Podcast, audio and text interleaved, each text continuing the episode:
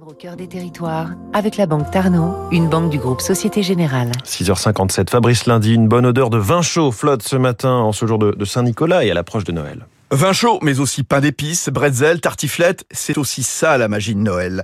Le Nantais, deux organisations et le spécialiste des marchés et des villages de Noël qu'on trouve sur les grandes places de nos villes et dans les centres commerciaux en ce moment. La Défense, Rennes, Le Mans, Angers, Paris 2, Carré-Sénard. Au total, 1800 chalets et stands que deux organisations fait fabriquer en France à partir de bois de nos forêts.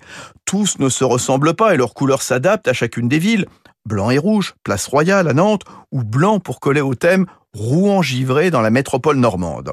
Le leader français de l'organisation de marché de Noël propose un service clé en main, montage des chalets, commercialisation des emplacements et le choix rigoureux d'artisans locaux pour tirer vers le haut ce type d'événement.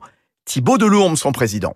Chaque produit, chaque exposant ne doit pas faire du vin chaud plus des bijoux. Vous voyez, c'est interdit chez nous. Et puis après, il y a aussi vraiment la sélection et la qualité des, des commerçants. Nous, on choisit vraiment le plus possible les circuits courts, les, savoir-faire locaux, régionaux, mais globalement le Made in France, euh, l'artisanat est plébiscité. Et ça, c'est quelque chose qui se travaille vraiment sur la durée.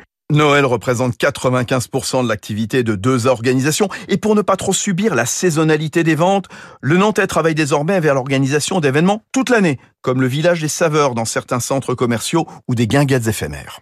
C'était Territoire d'excellence sur Radio Classique.